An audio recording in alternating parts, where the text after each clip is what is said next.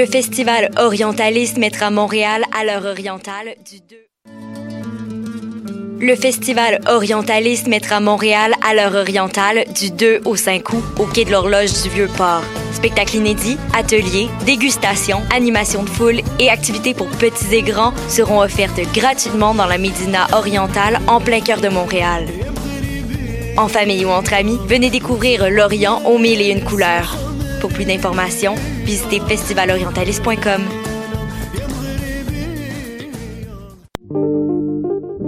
Pool Hip Hop, c'est ta référence en matière de hip hop sur les ondes de choc.ca. Chaque semaine, entrevues, chroniques, actualités et mix thématiques te seront présentés dans une ambiance décontractée. Le meilleur du hip hop, ça se passe chaque semaine sur les ondes de choc.ca.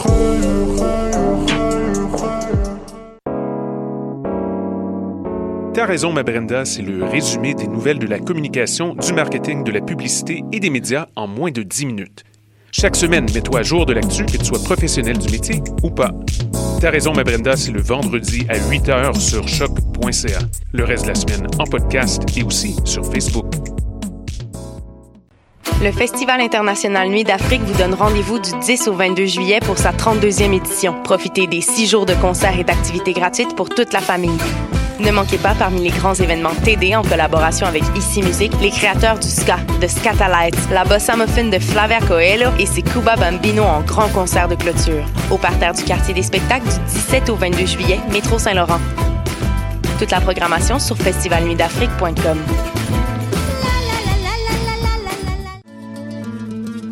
Le festival Orientaliste mettra Montréal à l'heure orientale du 2 au 5 août au quai de l'horloge du Vieux-Port. Spectacles inédits, ateliers, dégustations, animations de foule et activités pour petits et grands seront offertes gratuitement dans la Médina orientale en plein cœur de Montréal. En famille ou entre amis, venez découvrir l'Orient aux mille et une couleurs. Pour plus d'informations, visitez festivalorientaliste.com.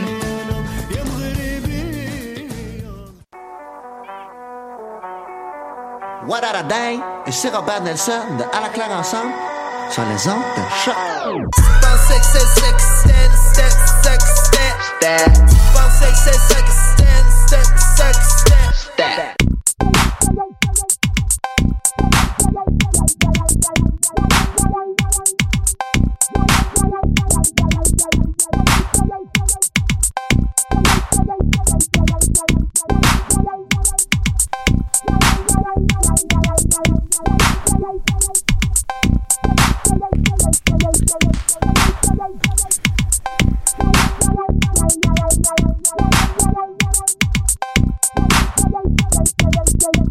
Bonjour, bonjour, mon nom est Megan Bédard et je vous souhaite la bienvenue à l'épisode 175 de Pop en stock.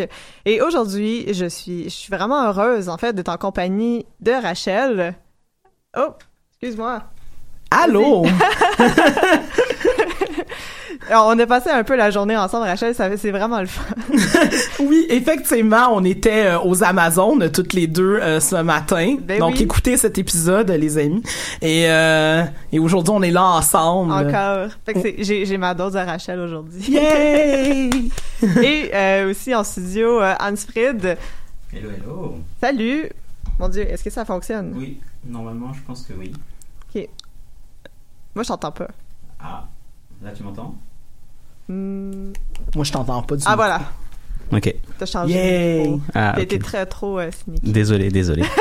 Donc, euh, rebonjour, bonjour. Rebonjour et je suis vraiment contente de t'avoir aujourd'hui en studio pour on, on recrée un peu le, le- le Dream Team pour reparler d'un sujet qu'on avait déjà abordé euh, précédemment. Exactement, mais il y avait tellement de choses à dire. Mais c'est ça, on a comme été un peu laissé sur notre fin. Exactement. On s'est, on s'est fait avoir par le Wakanda, en fait. Exactement. Exactement. C'était donc à l'épisode 166. Oui, du 21 mars 2018. Donc, pour euh, ceux et celles qui aimeraient réécouter le premier épisode qu'on avait fait sur l'afrofuturisme. Effectivement. Oui, donc euh, là, c'est l'afrofuturisme 2. La le suite, retour. La revanche. Oui, c'est- le sequel. Mais c'est ça, on avait fait l'épisode au mois de mars, donc euh, peu après l'apparition de Black Panther. Puis c'est un peu ça qui a occupé toute la discussion. Là, on avait beaucoup abordé euh, son importance culturelle, euh, ce qu'on avait appelé un, un peu sa mainstreamisation. là. Donc, Ouais. euh, Et est-ce que ça, est-ce que ça nuisait ou Mhm. euh, pas au succès du film, mais est-ce que la mainstreamisation en, enlevait de la puissance à, à l'influence que le film aurait pu avoir? On a beaucoup parlé de ça, entre autres. Ouais, aussi toutes les discussions que ça l'a apporté. Exact. Donc, euh, émission très, très intéressante, mais on avait encore des choses à dire. Puis c'est pour ça qu'on est ici aujourd'hui. Donc, euh, on va prendre le temps un peu de faire un tour sur, sur des facettes de l'afrofuturisme, du mouvement artistique, culturel, qu'on avait un peu abordé euh, très rapidement la dernière fois pour se concentrer sur Black Panther. Donc, euh, on va parler musique, art visuel euh, et toutes les espèces d'interconnexions essentielles qui se font toujours entre tous les arts. Mais avant d'entrer dans les exemples et dans le sujet, Rachel, tu avais une question que que je trouve super intéressante. Donc, on va commencer avec ça. Oui. Donc, une des questions que je me posais, c'était que, bon, l'afrofuturisme a eu une définition qui est assez, qui est assez claire, qui est euh, euh, l'impact de la, la représentation de, de la ville et du futur en interaction et en, en, en dialogue avec les, les cultures africaines au sens large, là, af- africaines, afro-américaines et tout. Puis je me demandais si fallait changer de nom. Est-ce que le, le terme afrofuturisme reste aussi pertinent qu'il l'a déjà été? Parce que maintenant, euh, c'est ça peut prendre plusieurs formes. Le, sens peut être hyper élastique, peut s'étendre au fantastique. Si on pense à A Recall in Time, par exemple, qui est le film, un film qui est sorti euh, cette année, ou euh, e- est-ce que est-ce que ça reste encore pertinent? Puis avec euh, ben, on peut lancer sur la discussion comme ça. Est-ce que le terme est encore juste? Ouais, c'est ça, parce qu'on, on- on- avant d'entrer en ondes, on essayait de voir les, les sujets qu'on voulait aborder. Oui. Euh, on voulait parler euh, ça, musique, art visuel et compagnie. Puis là, on a été comme, oui, mais est-ce que c'est de l'afrofuturisme? Oui, mais est-ce que c'est exactement ça? Puis c'est ça qui a comme un peu parti le- le- la discussion euh, au sujet de ça, parce qu'on voulait commencer par parler de Sonora et Oui. de, de musique. Oui. Puis là, après, de voir comment un peu tout le, le mouvement musical afrofuturiste a donné ce que, ce que ça a donné, mais aussi tous les mouvements plus contemporains. Est-ce que ça peut encore entrer dans la catégorie? Même chose pour l'art, tu sais, Uh-huh. avec euh, des artistes euh, qui reprennent. Tu sais, euh, euh, on parlait, euh, on parlait hors d'onde euh, d'un d'un artiste euh, nigérian qui s'appelle, je vais Yinka. Yinka Sh- Sh- Shinobare ou Shinobar, en tout cas, bref. Puis dans une de ses œuvres, tu sais, il y a des œuvres qui sont plus clairement afrofuturistes comme Dysfunctional Family où est-ce que c'est euh, en gros fait avec euh, des trucs de plastique puis on voit les, les motifs de tissus euh, euh, plus typiques euh, d'Afrique puis où est-ce que c'est vaguement des, des extraterrestres. En fait c'est clairement des extraterrestres mais t'as d'autres affaires qu'il a fait où est-ce que ça parle de colonialisme mais que c'est pas de l'afrofuturisme parce que ça parle du passé. Mais en même temps, l'afrofuturisme, si on, on pense à Black Panther qui se passe dans l'époque contemporaine, ça peut aussi être dans le présent. Bah, en fait, justement, je pense que la première chose, c'est ça, c'est le terme afrofuturisme. Je pense qu'il il a, il, c'est une définition, chacun a la sienne, Ouais. euh, parce que d'abord, la, la définition arrive en 94, ou en tout cas la première fois qu'on utilise le terme, c'est 93-94, alors que si on pense à Sun Ra, il fait de la musique euh, depuis les années 50. Donc déjà là, on voit très bien qu'il y avait, il y avait déjà des gens qui faisaient Absolument. quelque chose qui pouvait se ra- rattacher à l'afrofuturisme. Euh, toi, tu donnes une, une définition. Moi, justement, je, quand, quand on avait discussion, c'était de se dire, est-ce que même le fait de dire afrofuturisme, le, de, de, de- donc il y a le mot futur dedans, est-ce que c'est le bon terme? Parce que moi, je pense que dans l'afrofuturisme, on peut parler du passé, parce que je crois que quand les gens, quand, quand euh, Marc Derry a parlé du terme, lui, il parlait de la science-fiction, de la fantaisie et en fait de tout ce qui relève de de de, de du de l'imaginaire en fait Ouais. mais où le, le le protagoniste ou la protagoniste euh, au cœur du récit ou au cœur en fait de la création c'est euh, c'est une personne noire donc une personne afro-américaine une personne dans la Caraïbe une personne en Europe mais qui serait noire ou une personne en Afrique. Donc je pense que en effet, quand on dit afro-futurisme, peut-être que dans les années 90, euh, on, pensait toujours au futur et que c'était quand on parlait science-fiction, c'était toujours dans le futur. Mais si je prends quelqu'un comme euh, Octavia Butler qui a écrit euh, le livre Kindred, qui parle d'une femme, je pense qu'elle a écrit en 84 94, enfin dans les années 90, et ça, ça se passait euh, dans les années, le, son récit se passait dans les années 70, mais finalement la personne remontait dans le temps. Donc c'était c'était de la science-fiction, c'était un peu de, de la magie peut-être, mais c'était quand même considéré parce que Octavia Butler est considérée comme euh, l'une des euh, une figure tutélaire en fait de l'afrofuturisme. Donc je pense que c'est pas tant passé, futur, présent, mais mais plus euh, l'élément un peu fantastique, science-fiction, magique, imaginaire et dans la création euh, d'art contemporain euh, ou, euh, ou d'art d'art moderne. C'est aussi cet aspect là de un peu de, de, de la magie. Donc ça peut être aussi la religion. Ça, ça, peut être des œuvres qui ressemblent à, à, le Seigneur des Anneaux des choses comme ça. Donc c'est c'est vraiment tout ça qu'on qu'on met dedans. Mais le terme peut-être qu'on devrait utiliser il y en a qui disent afro SF donc par exemple il y a il y a eu des des un recueil de nouvelles qui s'appelait Afro SF et qui mettait de l'avant des, euh, écrivains africains qui faisaient de la science-fiction. Euh, moi, je pense euh, par exemple à, hum, je pense que c'est Ernest Pépin qui a écrit L'homme au bâton, qui c'est des contes en fait de la Caraïbe, mais un conte, comme il y a toujours un élément magique dans un conte, c'est aussi finalement de l'afrofuturisme. Donc ça veut dire que l'afrofuturisme, ça fait des siècles et des siècles que ça existe, parce que les contes, c'est dans toutes les cultures, il y a des contes finalement. Dans toutes les cultures, il y a des mythologies, des choses comme ça. Donc le, le, terme, en effet, est-ce que, est-ce que ça vaut encore la peine ou est-ce qu'on devrait changer de nom ou est-ce qu'on on devrait avoir une définition plus large? La question euh, reste ouverte, en effet. Oui. Ça, mais avec une définition plus large, on peut essayer de rattacher justement euh, de façon. Euh, j'ai oublié le mot, là, mais par après, oui. des œuvres qui. A posteriori. Ouais, merci. C'était qui appartenait pas nécessairement au mouvement, oh. mais qui va comme ouvrir aussi les interprétations qu'on peut faire des œuvres. Ouais. Mais tu parlais d'Octavia Butler, tu sais, dans, dans uh, The Parable of Sawyer, ça se passe dans les années 2020, mm -hmm. ce qui, bon, euh, 2020, c'est dans deux ans, là, mm -hmm. mais à, quand c'est sorti, non, c'est vrai pareil, mais quand, quand le livre est sorti, c'était euh, dans les années, à la fin des années 80, début 90, mm -hmm. tu sais. Ouais. Fait que c'était le futur proche, puis dans Kindred, tu vois, c'est dans le passé, puis ça reste, elle reste considérée quand même comme une auteure de science-fiction, tu sais. Donc, euh, il y a déjà ce dialogue-là juste dans cette auteur-là, qui est une, une auteure effectivement emblématique du mouvement. Il y a déjà un jeu, il y a déjà un, un aller-retour présent-passé.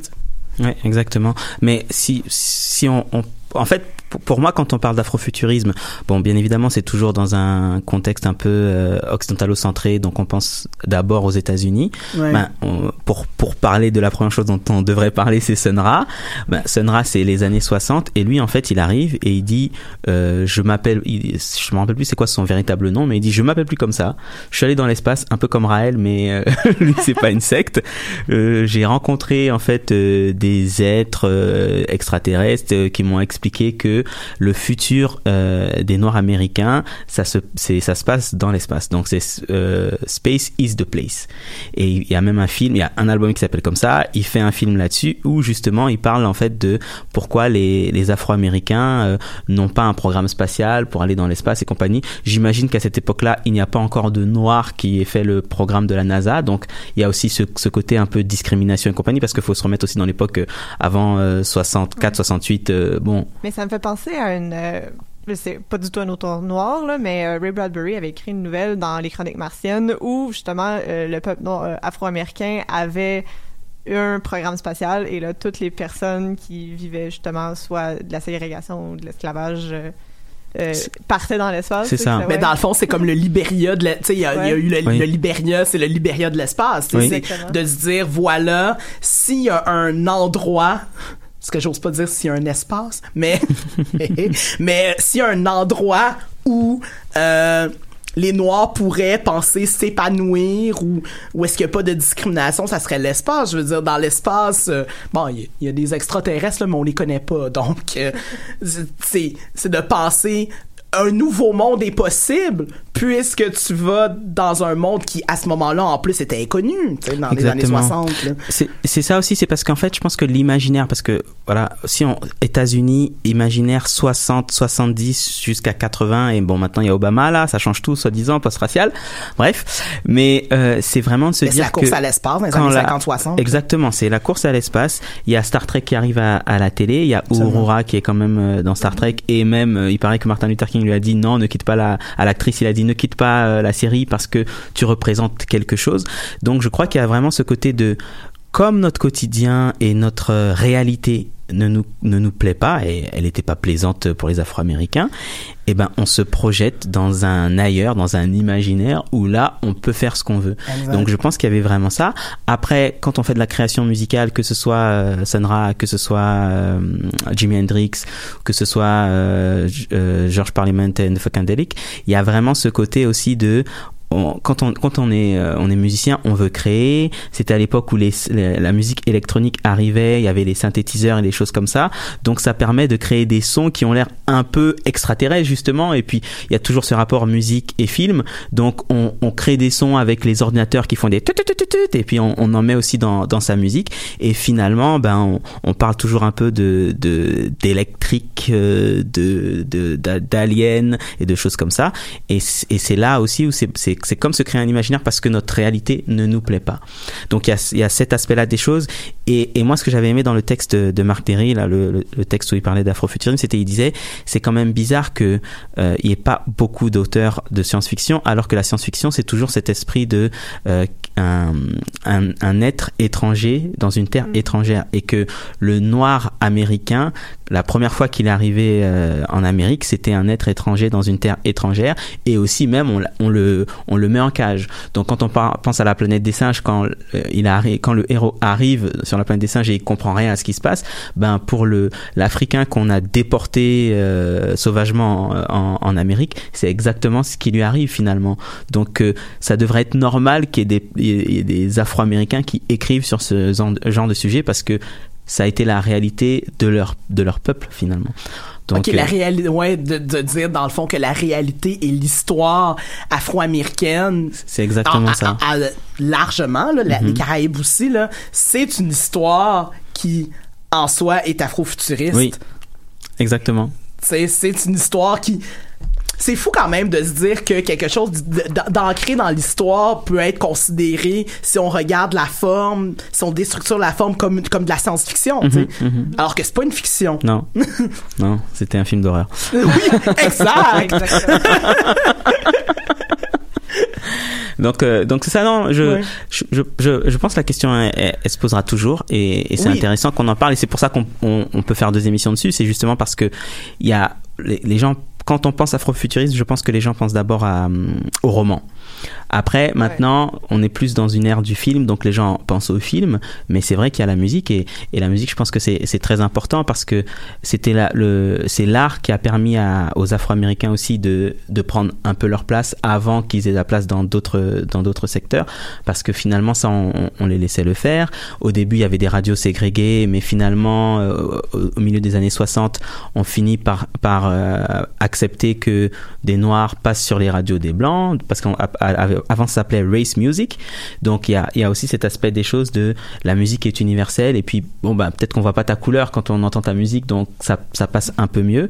Mais le, travail qui a été fait par les Afro-Américains par rapport à la musique, qu'on qu'on pense à, à Sandra pour le jazz, donc euh, jazz euh, free jazz, qu'on pense à, à Jimi Hendrix pour le rock, qu'on pense aux, aux gens de Chicago ou de Détroit pour la house, quand on pense aux, gens euh, comme euh, Pete Rock et compagnie pour le hip-hop, c'est aussi le hip-hop avec la, les, les, le, principe du sampling et aussi des, machines qu'ils utilisaient.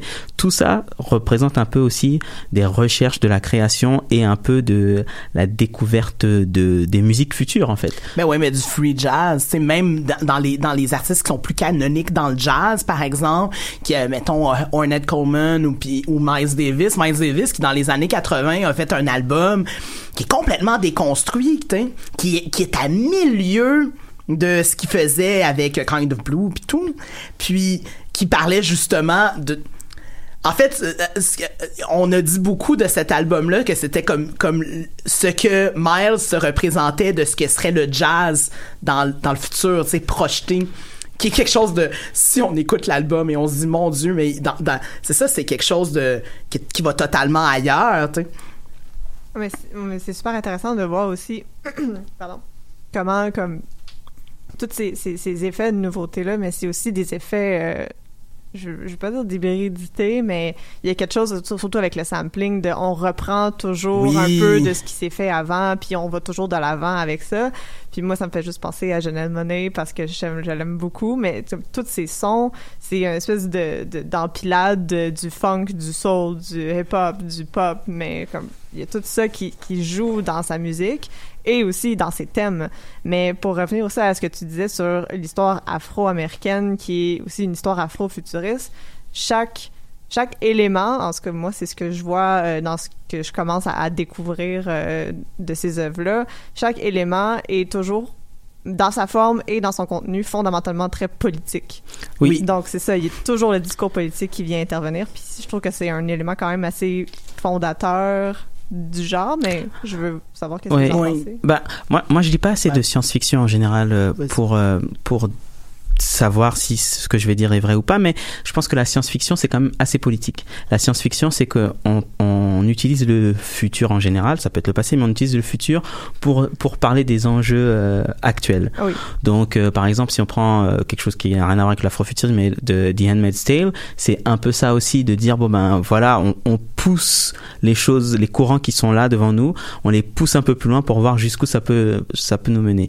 Et je pense que c'est pas besoin de pousser très loin. oui, oui, malheureusement. De ce temps-là Ah oui, non effectivement Malheureusement. 1985 peut-être moins aujourd'hui et, et donc en fait, je pense que c'est la c'est la c'est la chose que que les les, euh, les personnes qui ont fait de des, des œuvres euh, artistiques afrofuturistes, c'était la même chose. C'est ce principe de je prends ma réalité, je veux parler d'un enjeu. Peut-être que j'ai même pas véritablement le droit d'en parler, mais là je change un peu des éléments ou je dis que c'est dans le futur pour pouvoir parler des enjeux actuels et quand on regarde le canon afrofuturiste euh, côté euh, afro-américain, c'est sûr que ça ne peut être que politique parce qu'il y avait tellement d'enjeux politiques qui les concernaient que c'est sûr que ça ne peut être que, qu'afro, que, que politique. ça peut être que politique parce que ça euh, souvent les œuvres sont en réaction euh, parlent d'altérité, sont en réaction à une société ou une culture blanche ou euh, ou justement euh, ou- soit une culture blanche ou une culture d'homme ou est-ce que souvent justement euh, dans certaines œuvres je pense à- Octavia Butler justement où est-ce que ce sont des femmes noires qui se mènent à se mettent à mener euh, dans, dans The Purple of Sawyer, c'est la, pe- la petite fille de 12 ans qui décide de, de, de, de créer sa religion, puis de, de mener les gens à un, un bien commun avec cette parole-là qui est vraiment un sécrétisme de, tu euh, de, des, des écrits euh, plus traditionnels puis de la Bible en lui donnant un nom très relié à la nature dans le fond euh, le, la graine les, les grains de la terre earth seeds c'est ça. Mais c'est en réaction à une place où les femmes avaient pas c'est une réaction à un, un contexte où les femmes avaient pas tant de place où les noirs avaient pas tant de place et de le mettre dans un contexte justement de la Californie euh, et de faire de- dans en 2020 puis de dire oh ok euh, dans cette situation-là, dans ce futur-là, c'est là où est-ce que ça s'en irait, sais. de que des populations marginalisées prennent un certain pouvoir. C'est c'est ça ça le dialogue va être là. La, la même chose par rapport à l'espace, tu sais, de, de, de se dire, OK, dans, dans, le, dans le cas de la musique de Sonra, avec son, son dialogue avec les extraterrestres, mais c'est un dialogue avec les extraterrestres, pourquoi? Ou juste, justement parce qu'il est pas nécessairement capable d'avoir ce dialogue-là dans l'industrie musicale et de se dire ah bon mais si je le projette ailleurs puis c'est un peu qu'est-ce qu'est-ce qui s'est passé finalement en se projetant ailleurs c'est ce qui a réussi à faire que la musique sa musique s'est finalement rendue à des oreilles autres que noires. Hmm. Et pour revenir à la parabole du semeur, parce que depuis que tu en as parlé en mars, j'ai lu les, les deux bouquins, donc le- la, la parabole du semeur et la parabole de, des, des talents effectivement Et moi, ce qui m'avait impressionné euh, enfin, ce qui m'a impressionné, c'est vraiment, elle parlait de beaucoup d'écologie aussi, finalement, parce que c'est un moment où la, la, la Terre, ça va très très mal. Et là, ce qu'on vit, c'est, c'est, dans le fond, c'est, elle, s'est trompée de période parce qu'elle a dit 2020, mais moi j'ai dit 2050, on, on en sera là peut-être. Et c'était le côté de les terres sont devenues de plus en plus arides, donc il n'y a pas d'eau euh, en Californie, et il y a déjà plus d'eau en Californie. donc, quoi, j'ai qu'elle s'est trompée, mais pas tant que ça finalement. Et moi, ça m'a choqué parce que euh, quand elle a écrit ça, oui, on avait commencé depuis 92 à parler euh, de d'environnement, euh, d'écologie et compagnie, mais c'était vraiment pas quelque chose qui était aussi important que à notre époque. Donc moi, je la trouve très visionnaire là-dessus et comment elle, réussit à, montrer comment le, cet aspect-là des choses, les gens pensent juste à ah mais c'est pas bien, on va pas manger, mais ça, ça change totalement la société parce que finalement la, la, société est totalement déstructurée, mais c'est à cause de, de, l'environnement. Et, j'ai trouvé que c'était un, un, enjeu euh, très intéressant qui là aussi c'est encore euh, politique et c'était encore pour parler de quelque chose qui était finalement euh, actuel au moment où, où elle en parlait. Et et après, pour pour revenir euh, à, la musique ou si on, change on change de, de, de médium, moi je trouve aussi que euh, je suis allé voir une, exposition, je vous, en, ai parlé tout à l'heure, une exposition à, à Paris qui s'appelait euh, euh Afrique, le nouvel atelier. Et en fait, c'était euh, euh, une collection d'un collectionneur français qui s'appelle Jean Pigozzi, je pense. Et euh, il a, il y avait un artiste qui s'appelle Nimsi Rigobert Nimi, pardon. Il est congolais et on l'appelle l'ingénieur. Et lui, par exemple, ce qu'il fait, c'est il prend des éléments qu'il trouve dans la rue et il crée en fait des des, des œuvres d'art, mais qui sont comme des vaisseaux spatiaux ou des choses comme ça. Et en tant qu'Africain, moi, j'avoue que c'est pas quelque chose qu'on voit souvent. Et, et c'est important finalement que, euh, quel que soit l'endroit où on, est, surtout maintenant, on a accès à à peu près tout. Donc, on, même si ça n'existe pas dans ton pays, tu peux quand même y avoir accès par des images, par la vidéo, par Internet et compagnie et, et de voir en fait qu'il euh, il arrive à recréer des, des enfin à créer pardon à créer des vaisseaux spatiaux et des choses comme ça ça permet aussi d'avoir l'imaginaire de d'un non occidental sur ce que pourrait être euh, un vaisseau spatial il y avait un peu ça dans dans euh, Black Panther parce que la façon dont, dont elle dont Okoye euh, conduisait le vaisseau on n'a pas vraiment réussi à savoir comment elle faisait mais on avait l'impression qu'elle était en méditation ou quelque chose comme ça mm-hmm. et même ça aussi c'est que peut-être que euh, il y avait cette, cette blague qu'on dit the Russian use a pencil, mais euh, le fait que d'autres personnes euh, essaie d'imaginer en fait des vaisseaux spatiaux ou d'imaginer de nouvelles choses, ça, ça enrichit finalement euh, tout le monde et ça, ça permet un, peu d'avoir des imaginaires différents. Mais aussi juste le, le fait de l'imaginer, ça aménage déjà une possibilité. Puis ça, c'est ça vaut ça vaut toute la gentilité du monde, c'est sûr. Là. Ben c'est comme, comme, dans Star Trek là, je veux dire, c'est dans Star Trek où il y a eu pour la première fois un président noir. Et voilà. Rappelons-le. c'est vrai. vrai. Et que jusqu'à jusqu'à Obama, dans le fond, j'avais cette discussion-là avec une amie, puis de dire, c'est c'est uniquement que dans des trucs de science-fiction où est-ce qu'il y avait la place des Noirs, parce que c'est comme si c'est comme si c'était impossible. C'est vrai, parce que Morgan Freeman, dans le film sur Avec une comète, il y avait, il y avait euh, Deep Impact, et l'autre c'était... Ouais, Deep Impact. Dans Deep Impact, Morgan Freeman est président des États-Unis. Dans 24 heures, euh, David Haysbert est président et mais à part ces choses-là, ça c'est ça, c'est que ça reste dans la fiction. comme c'était dans comme c'était dans la fiction, c'était certain que ça arriverait jamais. Mais en même temps, si c'est jamais dans la fiction, c'est même pas une possibilité Tout à fait. Tout à fait, mais c'est symptomatique qu'il y a pris autant d'années que euh, que une des premières représentations de président noir quelque part c'est dans la science-fiction, c'est dans une œuvre télévisuelle de science-fiction. Il fallait que la, la, fiction le fasse avant la exact. Exactement. Et non seulement que la fiction le fasse, mais que la fiction du futur le fasse en particulier. T'sais. Parce que ça se pouvait pas se faire dans la fiction du présent ou je sais pas. Euh... Ben peut-être pas nécessairement, mais je pense que c'était tellement. Ah oh oui, c'est un peu far-fetched là. Exact. Comme... ouais.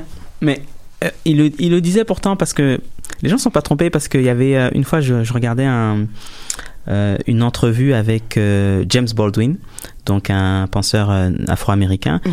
et qui, qui disait justement qu'il trouvait ça totalement ironique.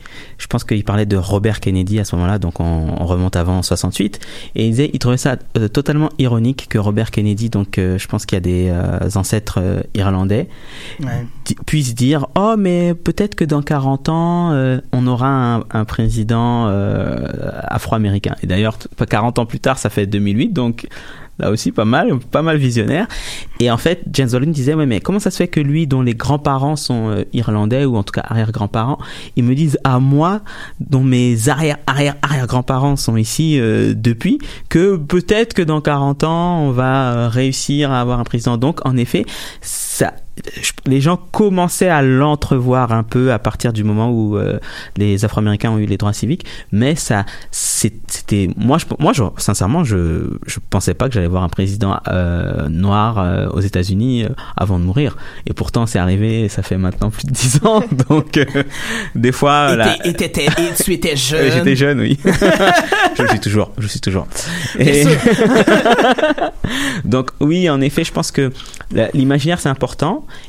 et c'est pour ça que les, gens se posent la question de est-ce que le, le fait maintenant aujourd'hui où, où finalement des fois est-ce que c'est encore nécessaire que euh, on, on se dise ah il faut absolument qu'il y ait telle couleur ou il y ait pas telle couleur ou des choses comme ça. Je pense que oui parce que il y a encore des domaines où ça ça va pas de soi. Ça va pas de soi que c'est pas parce qu'on le voit que ça n'existe pas. Je veux dire maintenant, c'est pas parce que euh, demain si la chanceuse, chanceuse enfin le chef d'État de, de l'Allemagne n'est pas une femme, mais il y a une femme pendant tellement longtemps que je pense que ça sera plus un enjeu. Donc quand ça devient plus un enjeu, la, la couleur, oui, on peut dire je ne vois plus les couleurs, mais, mais tant que la couleur est un enjeu, ben on peut pas faire comme si elle n'existait pas. Donc je pense que euh, oui, l'afrofuturisme, euh, le terme, on, peut-être, on peut peut-être le changer, mais est-ce que euh, il, re- il, il est encore en train d'englober une réalité? Je pense que oui. Le principe derrière est encore important. Ah. ouais. Oui. Ouais, si, euh, oui, je pense que tu vas dire quelque chose, Rachel. Non, ben euh, tout ce que je voulais, je, je voulais euh, euh, courir ce que tu disais. Là, j'allais plus soyer en disant que oui, oui, c'est que ça, c'est, ça reste encore, ça reste encore pertinent parce que la question de de la de l'interaction de la culture d'une culture marginalisée avec une culture qui qui elle est majoritaire reste encore. Et donc elle, elle va être articulée de différentes façons. Elle sera peut-être peut-être pas nécessairement euh, déployée de la même façon que d'autres œuvres, mais mais mais ce dialogue-là existe encore. Puis dans dans plusieurs plusieurs œuvres, dans en art visuel, il y a de ça aussi. C'est c'est le où est-ce que tu as ce dialogue-là avec le passé ou même avec le présent. Il y, a- avait une, y a une photo d'un un artiste angolais et j'ai noté son nom parce que je m'en rappellerai pas par moi-même. Euh, ah mon dieu, j'ai oublié d'écrire son nom de famille au complet. Euh, Kilwanji. Euh, et c'est un artiste angolais. Et il a fait des photos il y a, eu des photographies. Un, des ensembles de photographies qui me fait beaucoup rire c'est un c'est un c'est un truc qui s'appelle Instruction to create your personal Dubai où est-ce que t'as plusieurs photos déconstruites où est-ce que tu vois euh, des gratte-ciel et tout puis c'est comme si, si tu additionnais tous ces éléments là ça donnait Dubaï où est-ce que justement t'as Dubaï qui mon dieu et, et et cet endroit où est-ce que des tours sortent de partout et En euh, plein milieu du désert. en plein milieu du désert. Puis dans de, de détourner ça pour quasiment en rire puis dire ok si tu prends tous ces éléments là tu vas pouvoir le reproduire partout exactement comme si tu faisais ta recette. C'est quand même très drôle. Et qui est justement euh, c'est une façon haute de le voir. C'est pas, euh, ça parle pas d'une culture marginalisée, mais ça parle du fait que la la modernité en quelque part se ressemble un peu partout. Si tu es capable de créer une recette, c'est que la modernité, c'est un rapport différent à la modernité qui est exprimé autrement en fait. Ouais, ouais, ouais, mais euh, ça me fait penser aussi à toute la question du territoire, puis d'habiter aussi un territoire ou de reprendre un territoire. Absolument. Est, est super importante, c'est comme de créer aussi un, un espace dans lequel ces villes-là peuvent naître éventuellement, ou juste comme de reprendre. euh, je, je sais pas si vous aviez des choses à dire là-dessus, mais. euh, Sur le territoire, non, pas Parce vraiment. que ça, ça me faisait penser, euh, surtout dans la culture pop, culture geek, où en ce moment, on- oui, on a Wakanda, mais euh, dans le jeu Overwatch, il y a Numbani, qui est une ville afro-futuriste. là. C'est comme très textbook, euh, ça fait très Wakanda aussi. Là. Ouais, Donc, ouais. il y a comme ces, ces espèces de, de, de territoires imaginaires là, qui commencent à émerger dans la culture très mainstream. Puis, je sais pas si c'est un, un effet aussi de, de, de Black de Panther. Oui. Black Panther. là, Oui, mais- oui, oui. Ben, par exemple, j'avais, la dernière fois, j'avais parlé d'un livre. Là, j'ai commencé à le lire, euh, Children of euh, Blood and Bone de euh, Tommy Adeyemi, qui se passe dans un royaume imaginaire qui est le qui correspond à l'actuel Nigeria et, et je vais dire le Bénin, mais pas le Bénin le pays, mais Bénin la région, parce qu'à la, à la base le Bénin est une région de, de l'Afrique occidentale. Et, et en effet, de, de voir se réclamer ce pays, par exemple, il y a des, il y a des animaux, mais euh, souvent c'est des animaux qu'on pourrait connaître, mais il y a un, il y a un suffixe après, donc c'est pas lion, mais c'est lioneer ou des choses comme ça. Donc, et quand elle est décrit, on voit que ça ressemble à des lions, mais en, en plus gros, en plus beau, euh, je sais pas. Et, et donc, oui, c'est vrai qu'il y a un côté aussi territoire. Et quand tu parles de territoire, moi, je, je, je sais pas pourquoi, mais je veux toujours faire le parallèle avec l'imaginaire. C'est aussi reprendre le territoire de l'imaginaire, en fait, Mm. de se dire que quand on, on a vu le, le Seigneur des Anneaux, j'ai trouvé ça super nice. Et mais moi, je fais souvent la réflexion. euh, à la blague, mais il y a, il y a quand même une réalité derrière ça. Je regarde pas euh, euh, comment on a le- le- HBO, je connais même pas, je me rappelle même plus le nom. euh, La Game of Thrones. euh, Merci Game of Thrones parce que je dis bah vous, vous c'est facile de voir des dragons mais c'est difficile de voir des noirs dans votre histoire. et, et, et si je dis bah, c'est si je dis ouais pourquoi y a pas de noirs ouais mais tu comprends c'est médiéval euh, c'est en qu'il y Europe avait- c'est en Europe ouais mais il y avait pas de dragons en Europe médiévale euh, qu'est-ce que tu me dis là?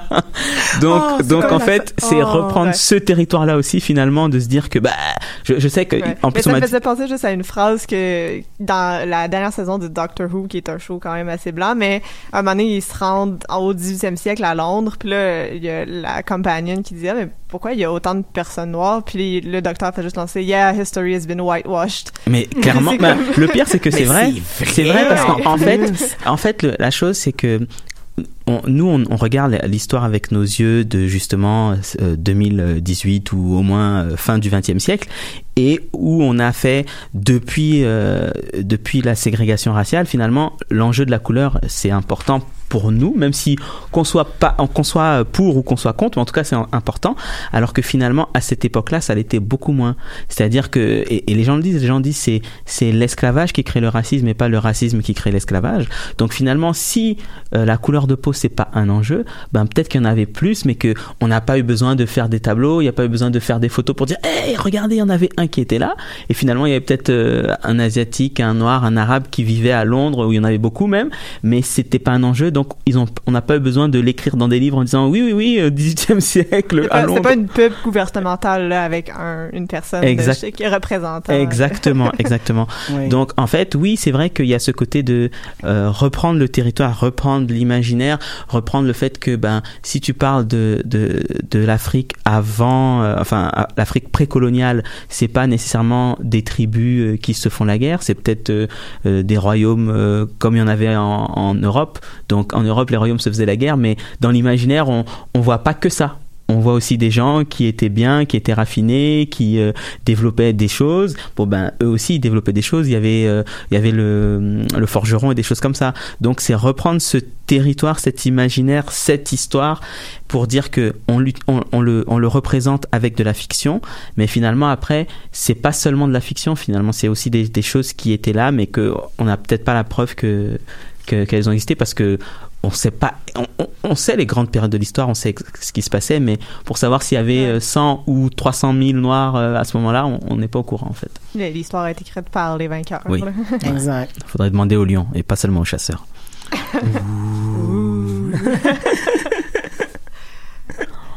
J'allais, j'ai juste, je me suis juste mise à rire parce que, et là, ça n'a aucun lien, je vous avertis tout de suite, là, il y a pas de, mais d'une blague de, euh, du gars de Sexe illégal, groupe, euh, groupe d'humoristes québécois, un peu absurde, mais avec un côté très politique, et il y avait eu la, il y avait eu la, nouvelle de la NASA qui allait justement mettre le truc sur Mars et dire et il disait oubliez ça l'espace.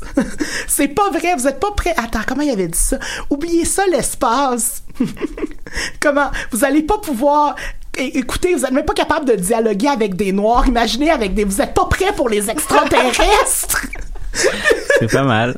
c'est pas j'avais mal. trouvé ça tellement drôle et, et, et quand même très juste dans le sens où si si t'es même pas capable d'imaginer tu sais tu peux pas être en dialogue avec des créatures qui seraient imaginaires jusqu'à preuve du contraire si t'es même pas capable d'être- de rentrer en créature avec l'altérité qui est réelle C'est ça. Les gens qui habitent à côté de chez vous, là. ben littéralement puis ça qui, qui reste quand même ben ça reste très ségrégué ben oui un peu quand même. Tu sais il y a toujours le il y a toujours la, question de la représentation qui se fait dans différents milieux.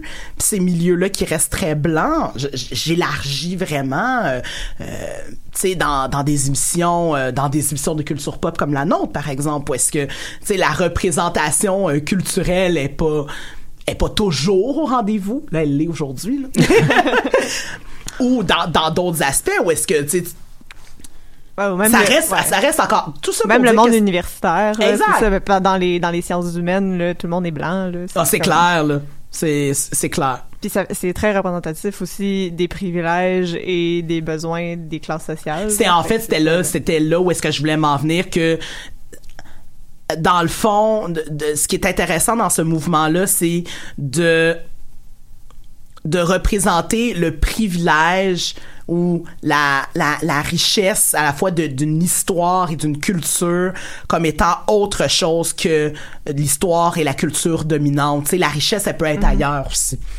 Puis c'est particulièrement intéressant de de- d'analyser ces œuvres-là à travers cette lorgnette que la richesse de la culture est pas obligée d'être dominante pour être pertinente. Ouais, exactement. Puis plus il y a de récits aussi, plus d'histoires qui parlent de cette richesse-là, Ouais. plus la culture dominante va perdre de son poids parce qu'elle est dominante parce qu'elle elle est partout. Très puis juste. Les gens fait- font juste la répéter encore et encore. Mhm. Fait que c'est sûr que de venir euh, rajouter des récits euh, alternatifs là-dedans, euh, Et puis, comme euh, personne ne crée rien en se basant sur rien, ben finalement, plus on met de, de, de, de récits différents et plus ce qu'on finit par créer dans le futur devient intéressant et utilise des chemins auxquels on, enfin, on savait même pas qu'ils existaient, mais finalement la personne, euh, peut-être que peut-être qu'un japonais va va va être un fan fini de romans afro-futuristes et qui va utiliser des motifs ou des des euh, thèmes qu'il a vus avec lui son son euh, son vécu et, et sa culture japonaise et va faire quelque chose de nouveau et qui va être euh, super intéressant. Ou moi je me rappelle Afro Samurai par exemple, c'était super drôle. Donc euh, Oh oui. euh, c'est ça, c'est cette, cette, euh, cette, enfin, je dis drôle, c'était pas seulement drôle, c'était très intéressant en fait. C'est ce, ce côté très manga, ce côté très euh, samouraï euh, nippon, et de l'autre côté le fast talking de, de Samuel. Jackson qui, qui a, il y avait un, il y avait quelque chose qui, qui, qui était super intéressant en fait. Donc le fait que on sache que bah, quand tu parles de pop, quand tu parles de, science-fiction, quand tu parles euh, de euh, réalisme magique euh, et, tout ça, de fantastique, que finalement c'est pas le fantastique c'est pas seulement l'Europe médiévale ça peut être aussi euh, la Chine médiévale ça peut être le Japon Oui. médiéval ça peut être euh, l'Afrique médiévale ça peut être la Caraïbe et, et puis Caraïbes on pense noir parce que maintenant les gens de la Caraïbe sont noirs mais ça peut aussi être les les euh, Caraïbes qui étaient là avant les noirs donc finalement ben, exact, les Taïnos. les Taïnos, en- en- exactement. en Haïti, ouais, euh, ou même euh, les les euh, la, la- les civilisations précolombiennes donc Aztèques, Mayas et compagnie que Mhm. on sait qu'elles existent mais il y a tellement de choses à raconter. Euh, quand on pense pyramide on pense toujours euh, Afrique mais il y a pyramide aussi euh, Amérique centrale et, et du Sud. Donc finalement toutes ces choses là font que on va peut-être tout relier un, un, jour. Donc mais pour ça il faut que il y a des gens qui écrivent un peu dessus, qui aient fait des films, qui aient fait des œuvres, de, la peinture, de la sculpture, pour que ça intéresse les gens et que, voilà. Il y a aussi le fait que plus ça s'en va dans le mainstream, plus ça encourage des gens qui peut-être qui voulaient pas créer avant Exactement. à le faire. Là. C'est ça. Ouais, on voulait aborder, euh, là, je vois le temps qui file, là, mais le film A Wrinkle in Time aussi, en fonction de la question qu'on avait au, au début de l'émission, là, parce que il y avait tout le débat, savoir est-ce que c'est réellement afrofuturiste euh, Oui, oui, oui, ben exactement. Tu sais, c'est bref résumé de l'histoire. Alors, euh, c'est l'histoire d'une petite fille euh, qui s'appelle Megan. et et, euh, et, euh, euh, Megan, en fait, euh, a 12 ans, si mon, souvenir est bon. Et elle a un petit frère qui s'appelle Charles Wallace. Et à un moment donné, son père, blanc, part et n'est plus là. Et son but à la petite Megan, c'est de retrouver son père. Et là, elle va interroger trois sorcières. Et trois sorcières, ben trois sorcières, ouais, trois sorcières vont l'aider, là, des sortes, des gentilles sorcières. Euh, which, who and what. Et, euh, et elles vont l'aider à accomplir sa mission et à vaincre les, les, les puissances du mal qui font que son père est, est pris dans des... Tu sais, il y a- il y, a un côté très fantastique à la chose, dans le fond... euh, où euh, on s'entend que ce sont des sorcières qui aident la petite fille et que euh, elle est prise dans un vortex qui fait qu'elle est amenée ailleurs avec euh, avec son son petit frère Charles. Et à un moment donné le comme une espèce de démon si tu veux prend Charles Wallace qui devient super égoïste puis méchant puis euh, C'est très très Disney, là. Fait que là, on a le bien, le mal, Exactement. la magie, tout l'imaginaire Disney est très très présent dans ah le oui, oui, film. il est là. super C'est- présent Ah ouais. c'est vrai je l'ai vu avec toi ce oui, on film est voir ensemble. puis puis c'est ça dans le fond il y a un côté très fantastique mais ça parle pas vraiment du futur c'est dans l'époque contemporaine très clairement famille de classe moyenne la mère est, est afro-américaine et le père est blanc là. Puis Et c'est deux sci- scientifiques aussi. c'est deux scientifiques c'est vrai le- le- l'objectif euh, leur objectif commun parce que les deux travaillent Oui. ensemble les deux parents c'est euh, de, de pouvoir voyager dans des euh, des les trous là à Voy- travers voyager dans le Exact. dans le temps et l'espace. Ouais. Je pense qu'il y a, il y a un côté un peu euh, euh, appelle ça physique quantique Ouais, derrière exactement. tout ça. Donc parce que maintenant c'est c'est la chose qu'on utilise pour pouvoir euh, utiliser des des sauts dans le temps et l'espace. Euh, en, et en effet, ben plutôt que que même de pen- penser à est-ce que c'est futur, est-ce que c'est présent, c'est le fait que on a on a une fille euh, métisse, euh, donc elle est considérée comme noire parce qu'aux États-Unis quand on est métisse noir blanc, on est noir, pas blanc. Et, euh, on pourra en discuter. et mais mais que c'est pas du tout un enjeu dans le film selon moi. pas du tout Euh, Il y a une seule fois où euh, il y a son love interest, il y a son oui qui d'ailleurs lui euh, il, il est cliché de beaucoup de tropes qu'on retrouve au cinéma qui sont assez impressionnants mais on l'a mis sur un homme pour une fois c'est assez assez étonnant et qui qui lui dit euh, j'aime tes cheveux donc à part cette toute petite remarque sur ses cheveux parce que elle elle aime les tirer et que lui il les aime quand ils sont euh, lâchés et, euh, Et frisés. et frisés Je- il y a aucun moment où il y a un enjeu par rapport à, à sa couleur de peau moi je pense quand même que dans dans l'afrofuturisme la, la couleur de peau, c'est pas que faut qu'il y ait des revendications ou quoi que ce soit, mais il faut que ça soit un, un tant soit peu un enjeu. Là, finalement, elle aurait été d'une autre couleur, ça aurait absolument rien changé au Ouais. récit. Alors là, moi, je, je donne mon avis.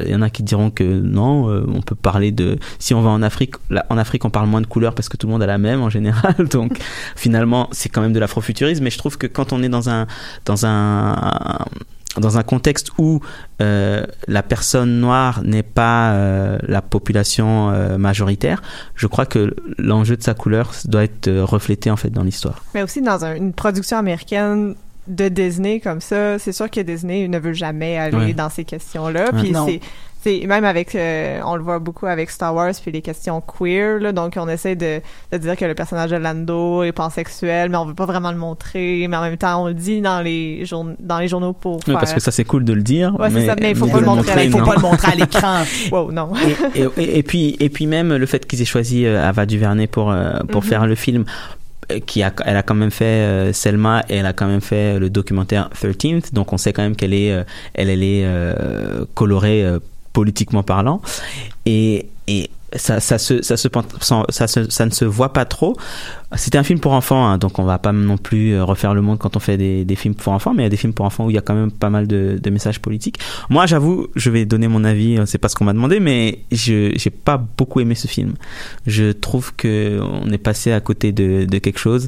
Je trouve que esthétiquement, le, les, les effets spéciaux, c'est genre, Ih Ouais. Ça me fait penser à ce que tu disais, euh, les films pour enfants euh, politiques, mais dans The Princess and the Frog, la question politique est vraiment là, par Mhm. exemple. Ouais. Parce qu'on mentionne aussi le fait de la, la situation euh, de, la, de la- de la princesse, là, le personnage principal dont j'ai oublié le nom, euh, qu'elle doit travailler, elle peut pas se reposer, puis t'as le prince qui arrive, qui est comme non, viens t'amuser. Ouais, et, et d'ailleurs, le prince qui, d'habitude, dans les, dans les films Disney, la- les deux personnages ont la même couleur, à part pour Pocahontas. Et là, elle, elle est noire, mais le prince, est, il est, comment ça, ethnically ambiguous. On dirait Ouais, qu'il est indien. C'est ça j'allais dire, il a l'air d'être devenu noir. du sud-est asiatique, mais en même temps, ce n'est pas clair. Non, c'est, c'est ça.